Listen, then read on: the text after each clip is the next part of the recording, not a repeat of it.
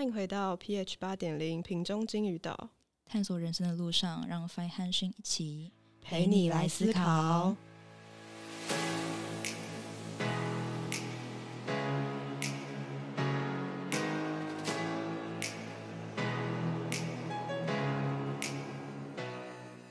嗨，欢迎回到金鱼岛，我是今天重感冒的 Fine。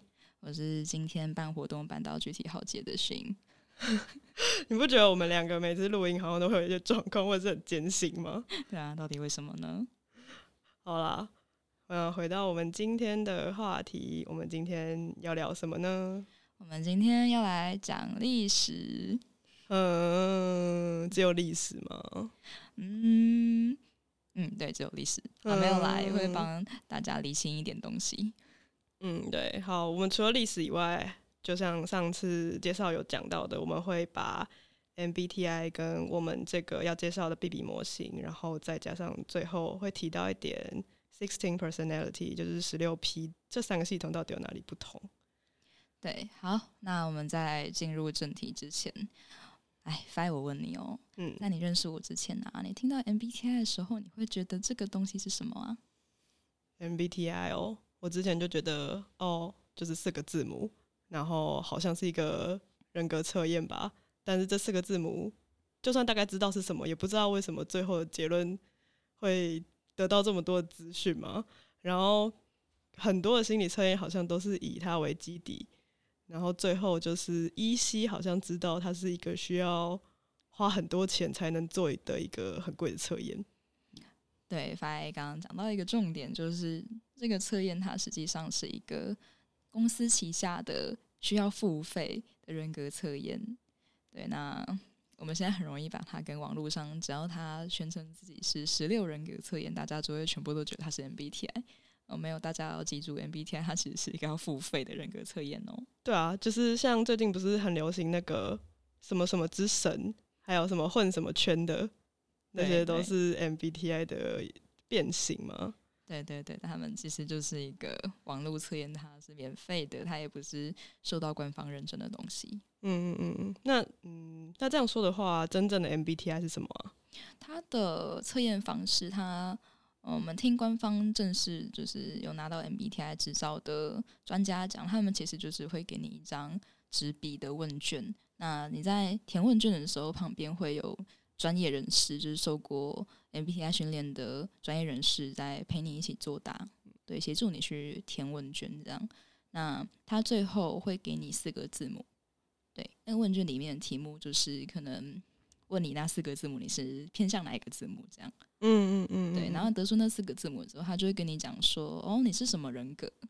对，假设说我测出来是 ENTP，他说，哦，那你是一个 ENTP，那这个时候他就会告诉你说。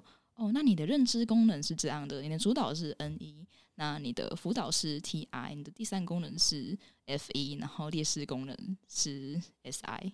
嗯，那刚，嗯嗯嗯嗯，你说你说，对，所以它是先由我们的呃四个字母，然后再推敲到我们的认知功能是什么的。嗯，那你刚刚说的这个认知功能，我想大家都还不太清楚这个是什么东西。对啊，它其实。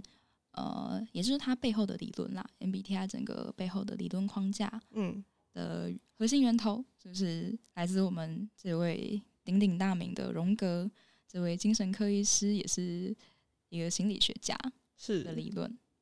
嗯，是是是，好，那话题到这边，我们要好，那我们就先要开始讲历史了，我们要正式进入。历史，但我们也不会讲得到非常非常的细节啦。大家就是加减听，然后听一下他们之间到底是有什么纠葛，为什么大家会把他们搞混啊，等等的。对，好，那既然刚刚都提到了荣格这个心理学大佬，那我们就从他开始吧。嗯，大家其实只要记得一件事情，就是我们以下的所有故事展开呢，起头就是所有的起源和源头都是由。荣格这位精神科医师所开始的，在一九二一年的时候，荣格他出了一本书，中文译名叫做《心理类型》。那他在里面提出了所谓的态度类型，还有八个认知功能，还有人形理论，还有二人对立的这些说辞。对，是补充一下，二元对立的话，就是我们所熟知的 I 跟 E 对立、T 跟 F 对立以及 N 跟 S 这对立这三个。对，然后这边我们先不太下去讲细节，因为重点不在这边。好，然后他出了这本书之后，我们这个时候来，我们出现了第一个由这本书延伸出来的分支，就叫做 MBTI。那它怎么出现的呢？它的故事是这样的：荣格他在当时是一位非常火红的精神科医师。对，是。那其实他出这本书的时候，他就有一个一对，应该说一位小粉丝，叫做。迈尔斯就是叫迈尔斯迈尔斯母女，嗯，对，那迈尔斯母女的妈妈，嗯，就是他的忠实粉丝，他那个妈妈甚至把他的整个书给读到熟透，都整个。哇，真的太强了！荣格的书到底有多难读？这个大家都知道。对，那自己去看，就是说，到底在到底在写什么东西？在写人话吗？对，没错。对，那当时很巧的是，因为时间刚好正值二战呢。那二战会有什么需求？就是当时会急迫的需要把各种各式各样的人类分配到他们自己适合自己性格的岗位，这样。对，所以这个时候我刚刚讲了嘛。呃，麦氏母女的妈妈，她是荣格的小粉丝，所以她看完他那本书熟透了之后，她用自己的理解，对，注意是她自己的理解哦，把它弄成了一套，嗯，就是人格类型的系统，嗯，对。那她用出这套系统的时候，她的女儿呢，就把它弄成了一套纸笔测验，是对。那现在这个测这个测验本身，它就是现在的 MBTI 的前身。对对，但另外一个要注意的点是，呃，麦氏母女她实质上并不是受过正式心理学训练的人类。嗯嗯嗯嗯，那这边补充一下，就是刚刚也有提到说这个测验嘛，就是现在的测验方式基本上就是先做出你四个字母是什么，然后才去跟你说你的表意识的认知功能是哪四个。就是听到这边会不会觉得有点怪怪的？因为照理说。底层的东西才应该要是认知功能，而不是从好像先四个字母，然后再推到认知功能。但目前的 MBTI 测验方式是这样子。对，那嗯，当然有个原因是荣哥当时并没有给出那么多资讯，因为他在他那本书的整个理论也是架构刚出现、刚建立起来。对，那迈尔斯母女他们的这个行为，其实呃，荣格并没有说否定，但是他也没有去认可他。对他就是单纯的鼓励他哦，很好，你们可以继续这样。嗯，对。那 MBTI 现在呢，它经过一些呃历史的波折和辗转，它现在是被某家商业机构给收购了。那这家商业机构就是也有弄了一个呃分析师的培训系统。对，那就是经过他们那个培训系统之后，你就可以拿到那个 MBTI 的证照。对，嗯嗯嗯嗯嗯，没错。对，那。那个，嗯，好了，知道讲吗？就是因为就是还蛮有名的那个学历，他有通过这个考核这个证照嘛，所以他是官方 MBTI 官方认证的分析师，是是是是，嗯嗯，对，好好，大概以上就是 MBTI 这个部分的历史。然后呢，我们要再回去一下，就是在荣格跟 MBTI 中间，就是我们稍微插出去一下。接下来我们要讲的是 B 比模型，然后 B 比模型是荣格的分支二，也就是第二个分支。那 B 比博士，呃，约翰 B 比这位博士呢，他是比较正式的荣格后继者，他本人是一位心理学出身的，然后也是荣格分析师，并且他是现在什么荣格学会吗的会长。我补充一下，其实 B B 他。我不确定他是不是心理学出身，但是他有医学，他是医学院毕业的，我记得。哦，这个这个我们再确认一下哈。嗯嗯嗯嗯，好。总之呢，他是正式继承了荣格的一个学派，然后他提出了完整的 B B 模型，然后这个模型里面有包括就是荣格在书里提到的八个功能以及原型，然后把这八个功能跟原型结合起来。做成他自己的一套模型理论，并且这套模型理论的初衷吗？算是初衷，就是并不是量化这件事情，也不是测验这件事情，而是做注重在自我观察上。对他，因为其实荣格他有很大的一部分是在讲就是你的潜意识还有你的表意识啊，然后要怎么去把他们两个整合在一起，去让自己往就是自信化的道路发展之类的。那其实这些东西它底层都并不是一个能够用统计学的方式来嗯陈述的东西，它本身的理论就非常的嗯庞杂、艰涩难懂，又抽象。对，那 MBTI 它有它的一些考量，所以它用比较统计学那种纸笔测验、问卷大量的数据的方式把它给量化了。嗯嗯嗯。对，那另外一个重点是说，其实 B B 模型它当初被发明出来，发发刚刚有讲，它并不是为了去分类人格，它实际上是为了在这咨商室里面使用，对，去辅导个案用的这样。是没错，，B B 本人也是一位咨商师。那主要刚刚讲就是 MBTI 跟 BB 模型两个理论诞生的原因其实不太一样，因为刚刚也有提到一些二战的需求，所以需要快速的分类人，所以 MBTI 这个测验比较像是为了这个需求而诞生的一个人格测验。那我们接下来想要讲的是这两个理论模型为什么会一直被拿来一起讨论，或者甚至是被混淆这件事情。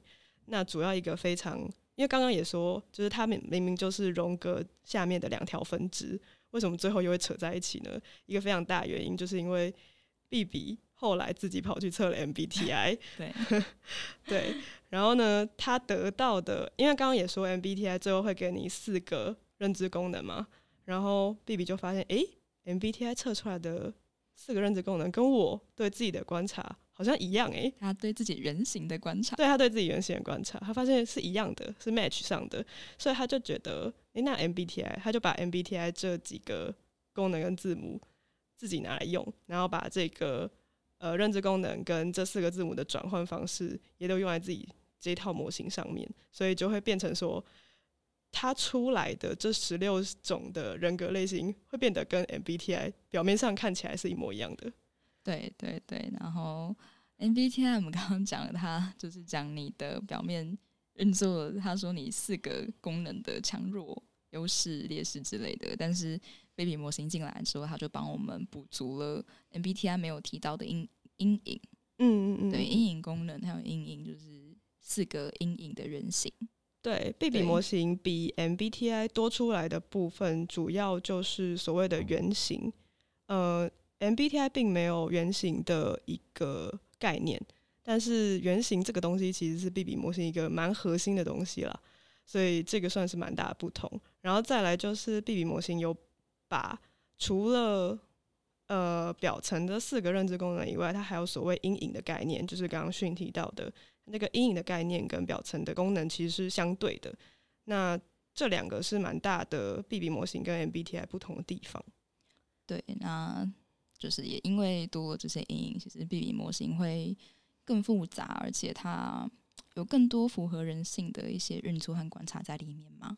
嗯，对，好，然后所以刚刚 Fi 有讲了，就是嗯，大家会搞混这件事情，有个 很大的原因是因为呃，B B 他因为自己测了 M B T I，对，那所以他用的那些人格字母，它其实是跟 B T I 一样的，对。但是其实 MBTI 它并没有人性，所以他们事实上还是不一样。但是人们就很容易因为字母看表面看起来像一样，就把他们背后的理论混在一起。嗯，对。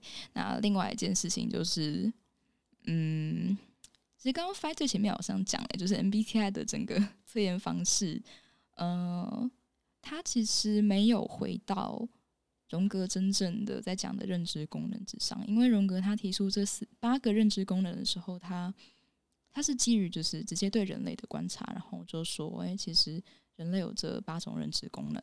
嗯，对。那所以对比模型，它也是就继承了荣格这一套。对，所以我们在用对比模型去判断人的时候，我们首先会去看到说，哎，他有哪些认知功能，然后可能之后才去对应到 MBTI 说，哦，所以它是这些认知功能加上这些原型的配合，所以它可能是哪一个人格。嗯，对，但是 MBTI 发刚刚讲的，它是先给出你四个字母，再去说你认知功能，所以顺序其实是有点反的。嗯，那刚刚也讲过，MBTI 它会做这件事情，是因为商业的考量和效率。那导致它的测验方式会有点为了求快速分类这样。嗯，我想要补充一下，刚刚讲的那个什么前面先做四个字母的测验这件事情，具体一点举例好了，就是比如说可能测验上会问你说，哎，你是不是一个喜欢实作的人啊？如果你说是，那你的 S 的部分这个字母就加一分这样子。然后，哎，如你喜不喜欢学习一些比较抽象的东西啊？哎，喜欢，那你 N 的部分就加一分这样子。对对对啊，这个问法其实是会比较。对应到你的表面行为啦，那认知功能这件事情，它实质上是在讲一个非常底层的心理的运作，它不太能够直接和这些表面行为对照在一起。嗯，对。那 MBTI 这个做法，它其实会造成的一些问题，就是用那些行为特征来看自己，你会像有一些巴纳姆效应就会产生。嗯，对，而且你看久了，其实就会很像在看一些，嗯。太阳星座，或者是看网络上其他有的没的心理测验，然后就是拿了一堆标签贴在你身上，然后你就会觉得到最后它好像也没有一个系统性、逻辑性。是没有错。刚刚提到的巴纳姆效应的话，可能就是，哎，我记得是你自己会偏向想要成为你自己理想的样子，或者是说，嗯，合理化自己的某些行为，或是代入自己的某些行为，然后就会。做出来的测验可能就会跟自己本质上的运作不太一样，因为你看不到有些自己的行为其实是看不太到的。那比如说我们 B B 模型这个东西好了，所谓的主导这样子的一个第一功能，其实是我们一直都有在用，用的跟呼吸一样自然，但是我们看不到。对对对对对对对对啊！所以就是 MBTI 这个东西，它有它非常大的价值。对，可是如果你要以一个系统性或者是呃一个逻辑连贯性来讲，B B 模型会比 M B T I 还要多很多啦。对，是，而且比较可以直接的去帮助你理解所谓的这个理论到底是一个什么样子的。是，然后呃，我自己觉得两个再更明显一点的不同点是。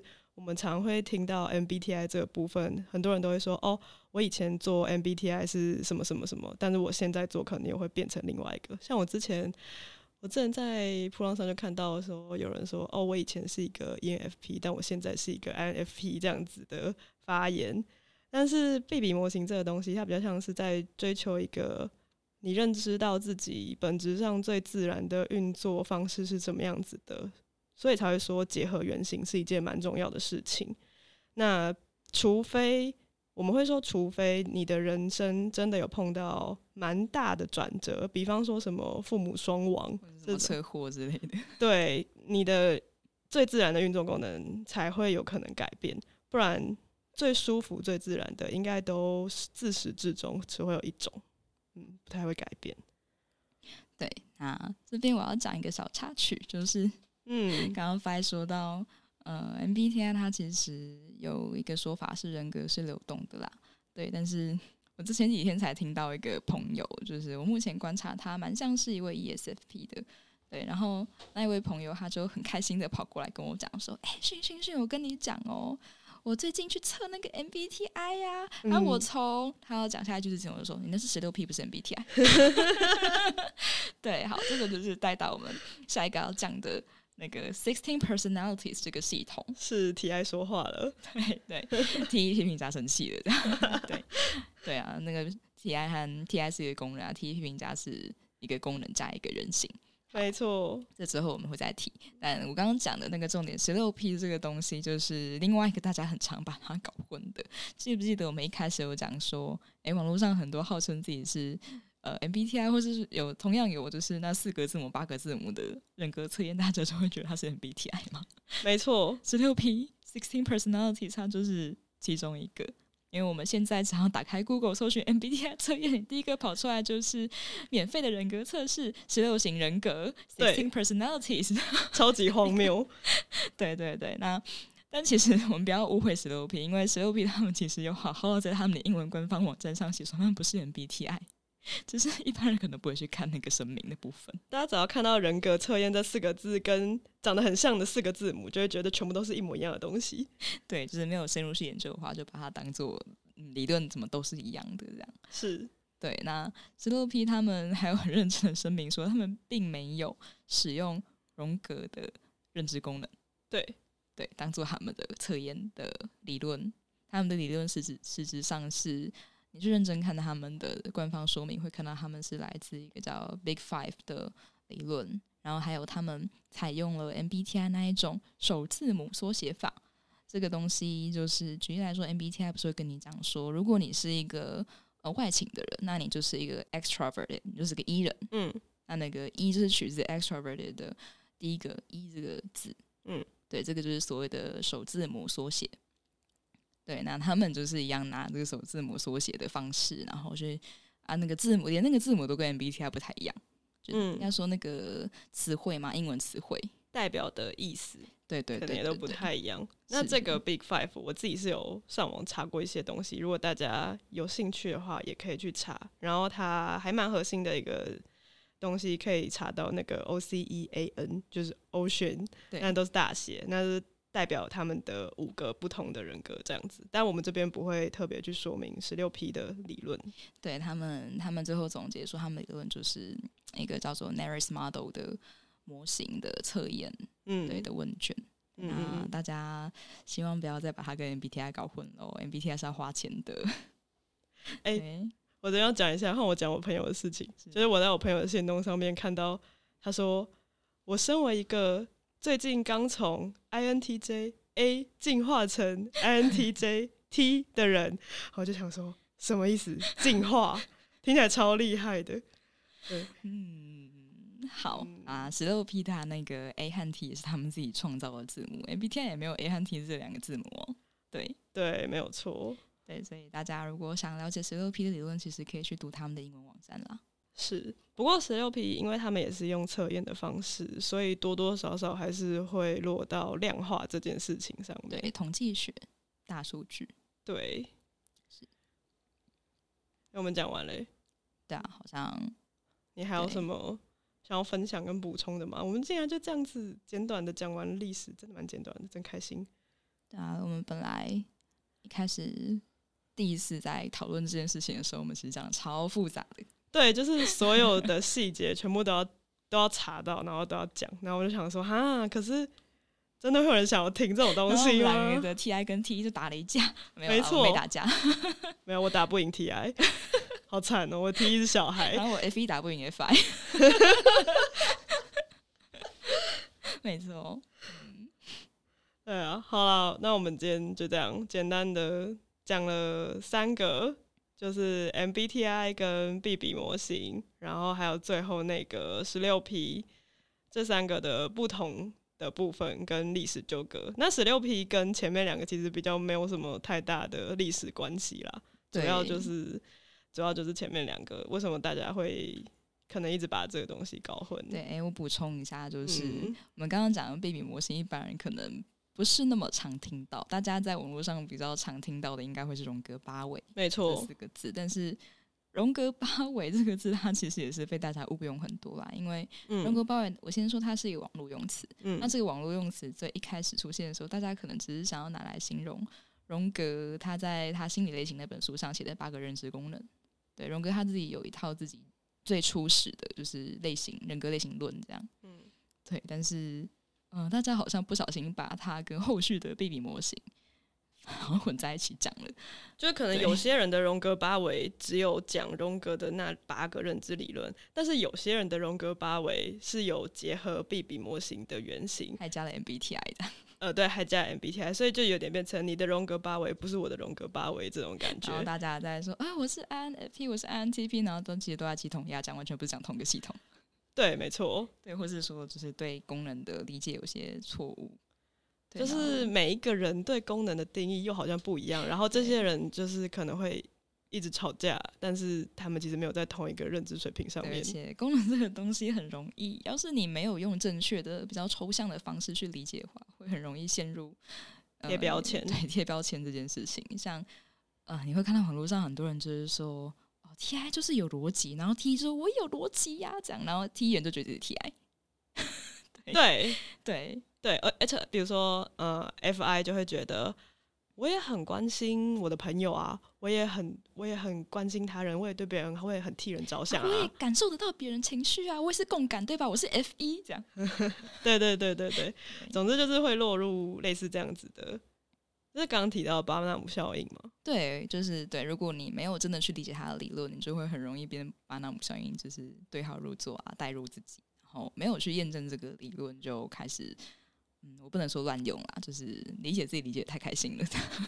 对，没错，就是合理化这件事情啊。就是你看到这些文字，然后觉得，哎、好像某某些部分真的蛮像你的，你就觉得，哦，对对对对，他说的非常正确。对啊，对啊，对，好了，我们今天简单讲解了三个系统的不同，但是，嗯、虽然这样讲，但是他们三个系统还是各自都有自己所拥有的价值啦。